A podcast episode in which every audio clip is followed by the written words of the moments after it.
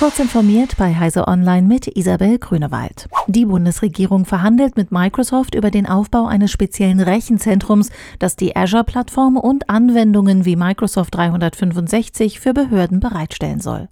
Man arbeite an einem Konzept für eine autarke Hyperscaler-Cloud-Infrastruktur, erklärte ein Sprecher des Finanzministeriums auf Anfrage von CT. Im ersten Schritt kläre man mit einem Proof of Concept, unter welchen Bedingungen die Anforderungen an Datenschutz und IT-Sicherheit erfüllt erfüllt werden könnten. Microsoft erklärte auf Anfrage, man sei bereit, mit öffentlichen Verwaltungen an technischen Lösungen zu arbeiten, um Themen wie digitale Souveränität einschließlich Datenschutz, Sicherheit und Autarkie zu adressieren. Der Deutsche Städte- und Gemeindebund fordert eine Paketabgabe für den Onlinehandel, die zur Unterstützung der Innenstädte dienen soll. Hauptgeschäftsführer Gerd Landsberg erklärte dem Handelsblatt, dass sich wegen der Pandemie immer mehr Leute daran gewöhnt hätten, online einzukaufen. Innenstädte und Ortskerne stehen in einer schweren Krise, so Landsberg. Mit einer Paketversandsteuer könnten vor allem die großen Plattformen an den Kosten kommunaler Infrastruktur beteiligt werden, die sie für ihre Lieferdienste nutzten. Aufgrund einer Sicherheitslücke in einer Schnelltestsoftware konnten Unbefugte erneut auf Testergebnisse und andere sensible Informationen zugreifen.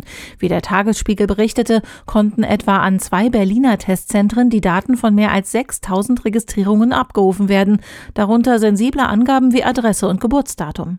Nach Recherchen der Zeitung nutzten auch viele andere Teststationen bundesweit die fehlerhafte Software des Betreibers Innofabrik. Die Sicherheitslücke sei am Samstag innerhalb kürzester Zeit behoben worden.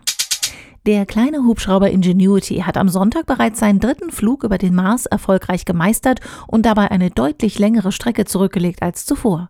Wie die US-Weltraumagentur NASA mitteilte, kletterte er auf fünf Meter Höhe und schwang sich dann etwa 50 Meter weit von seinem Startplatz weg. Dabei hat Ingenuity wieder Farbfotos aus der Höhe aufgenommen. Den Verantwortlichen bei der NASA helfen diese Fotos und die gesammelten Daten dabei, nicht nur weitere Flüge von Ingenuity, sondern auch den Einsatz künftiger Fluggeräte auf dem Mars vorzubereiten. Diese und weitere aktuelle Nachrichten finden Sie ausführlich auf heise.de. Werbung. Kennst du die BDBOS? Wir machen digitale Kommunikation technisch möglich. Für Regierung, Verwaltung und Einsatzkräfte in ganz Deutschland. Und wir brauchen dich.